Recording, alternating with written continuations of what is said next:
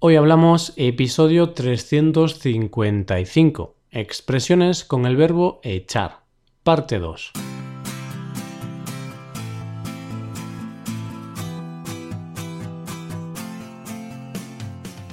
Bienvenido a Hoy Hablamos, el podcast para aprender español cada día.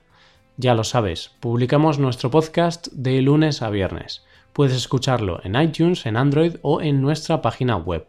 Y si quieres ver la transcripción, la hoja de trabajo de cada episodio y disfrutar de muchas otras ventajas, puedes visitar nuestra web hoyhablamos.com.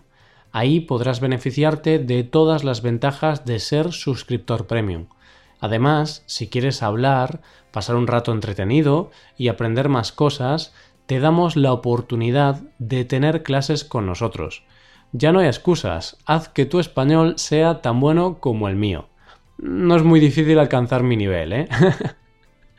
bueno, bromas aparte, y ya centrándonos en el episodio que hemos preparado para el día de hoy, te digo que debido a la cantidad de mensajes que hemos recibido y a las peticiones que nuestros alumnos nos han hecho en nuestras clases a través de Skype, hemos decidido hacer una segunda parte de un verbo que mm, en español está en todas partes. En el episodio anterior de expresiones hablamos de expresiones o locuciones verbales como echar la culpa, echar leña al fuego, echar una mano a alguien y algunas más. Si no las recuerdas bien, puedes volver a escuchar el episodio número 350. Vamos con siete expresiones más con este verbo. Hoy hablamos de expresiones con el verbo echar, parte 2.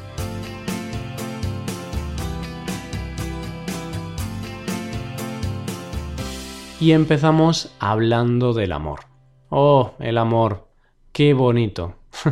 A todos nos gusta hablar del amor y de las sensaciones tan bonitas que generan las personas que disfrutan de este sentimiento. En cambio, hay otras personas que por unos motivos u otros no tienen pareja. Muchas de ellas quieren echarse pareja. Otras, en cambio, prefieren permanecer solas. Precisamente de esto te quiero hablar, de echarse pareja. Con la frase echarse pareja nos encontramos el primer uso del verbo echar en el día de hoy. Y es que en España decimos que alguien se echa pareja cuando encuentra a su media naranja.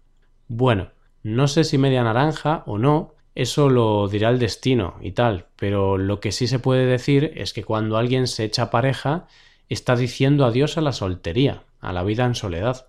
Entonces, una persona se puede echar un novio o se puede echar una novia. Yo, por ejemplo, tengo novia, por lo que el día que empezamos nuestra relación fue el día en el que me eché pareja. Ese, como es lógico, fue el día en el que mi pareja se echó novio, o sea, yo, o eso espero. Lo que para algunos es importante a la hora de echarse pareja es el físico.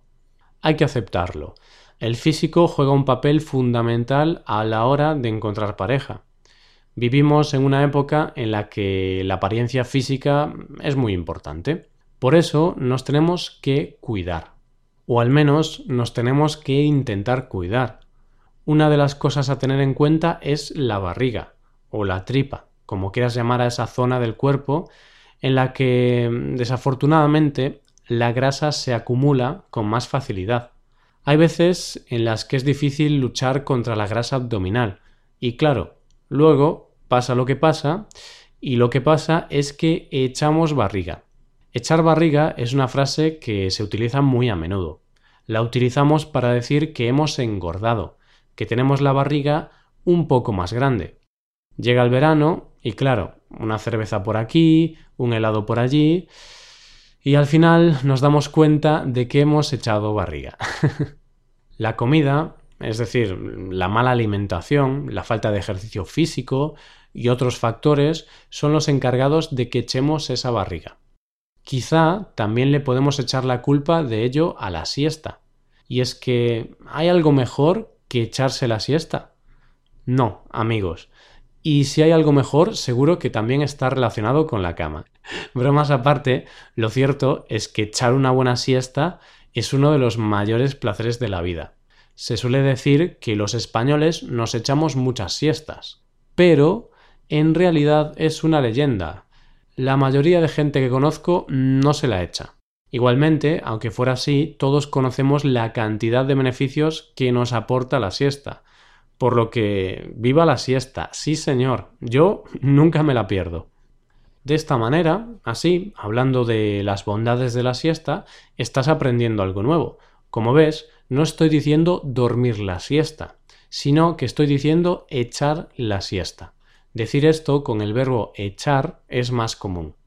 Y si eres una de esas personas que después de echarse la siesta no hace la cama, es probable que tu pareja, tus padres o cualquier otra persona con la que vivas te lo eche en cara. No, no, no digo que alguien te vaya a tirar las sábanas o las mantas a la cabeza. Cuando utilizamos la locución verbal echar en cara, hablamos de reprochar, criticar o regañar a alguien por algo que ha hecho o dicho. Entonces, si no haces la cama, es posible que tu pareja te eche en cara eso, que no has hecho la cama. De igual forma, tu pareja te va a estar echando la bronca. A fin de cuentas, viene a ser lo mismo, regañar o reprender a otra persona. Recuerdo las broncas que me echaba mi madre cuando era pequeño por no hacer la cama. Hay cosas que nunca cambian. Pasan los años y algunas costumbres siguen sin perderse. Por muy mayores que seamos, siempre nos va a costar hacer la cama. Y yo me pregunto, ¿todavía no han inventado la cama que se hace sola? la verdad es que sería un invento muy práctico. Bien, ya que hablaba de los años, la edad y este tipo de cosas, te puedo hablar de otra frase muy utilizada para hablar de los años que tiene una persona. Echar años. En algunas culturas, cuando conoces a una persona, es algo grosero hablar de la edad. No está bien eso de preguntar los años que tiene otra persona. En otras culturas, como la española, eso resulta algo más o menos normal, por lo que no está tan mal visto.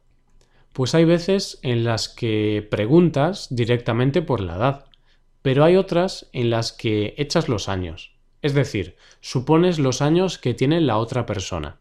Eso es echar años, calcular la edad que puede tener la otra persona. Por ejemplo, a mí, por mi voz, muchas personas me echan casi 30 años, cuando en realidad tengo unos cuantos años menos. Todavía me quedan unos cuantos años para llegar a la treintena. Con esto de echar años, hay veces en las que surgen situaciones algo incómodas. Por ejemplo, cuando le dices a una persona, oye, a ti te he hecho 40 años, y en realidad esa persona tiene 30 años. Ahí es cuando dices eso de tierra trágame. a todos nos gusta que nos echen menos años de los que tenemos, en realidad. Es así. Pues nada, recuerda, al arte de intentar adivinar la edad lo llamamos echar años. Y ya sí, ya llegamos a la última frase del día. Echar un rato. Y esto es precisamente mm, lo que estamos haciendo ahora. Ahora mismo, tú y yo estamos echando un rato juntos. Tú escuchando este podcast y yo hablándote de estas frases o expresiones. Decimos que alguien está echando el rato cuando está pasando el tiempo en algo. Por ejemplo, si estás corriendo o montando en bici, estás echando un rato haciendo deporte. Si estás trabajando, estás echando un rato en el trabajo. En realidad no es un rato, es mucho más. O si estás jugando en el parque con tus hijos, estás echando un rato en el parque. Y esta era la última expresión del día de hoy, pero vamos a ponerla en práctica aún más. Y es que si decides tomar clases a través de Skype con nosotros, podemos decir que vamos a echar un rato juntos. Como ves, echar un rato y el verbo echar en general está por todas partes en español. Lo utilizamos muchísimo. Pues con este episodio dejamos de hablar del verbo echar. En los siguientes episodios hablaremos de otros temas y de otros verbos que están presentes en todas partes. Si quieres disfrutar de la transcripción de los episodios, un buscador avanzado, ejercicios con soluciones, atención individualizada y muchas cosas más, hazte suscriptor premium. Así aprenderás aún más y ayudarás a que este podcast siga creciendo y siga siendo tan molón como siempre. Todo esto lo tienes en nuestra página web hoyhablamos.com. Muchas gracias por escucharnos. Nos vemos en el episodio de mañana, donde hablaremos de noticias en español. Pasa un buen día. Hasta mañana.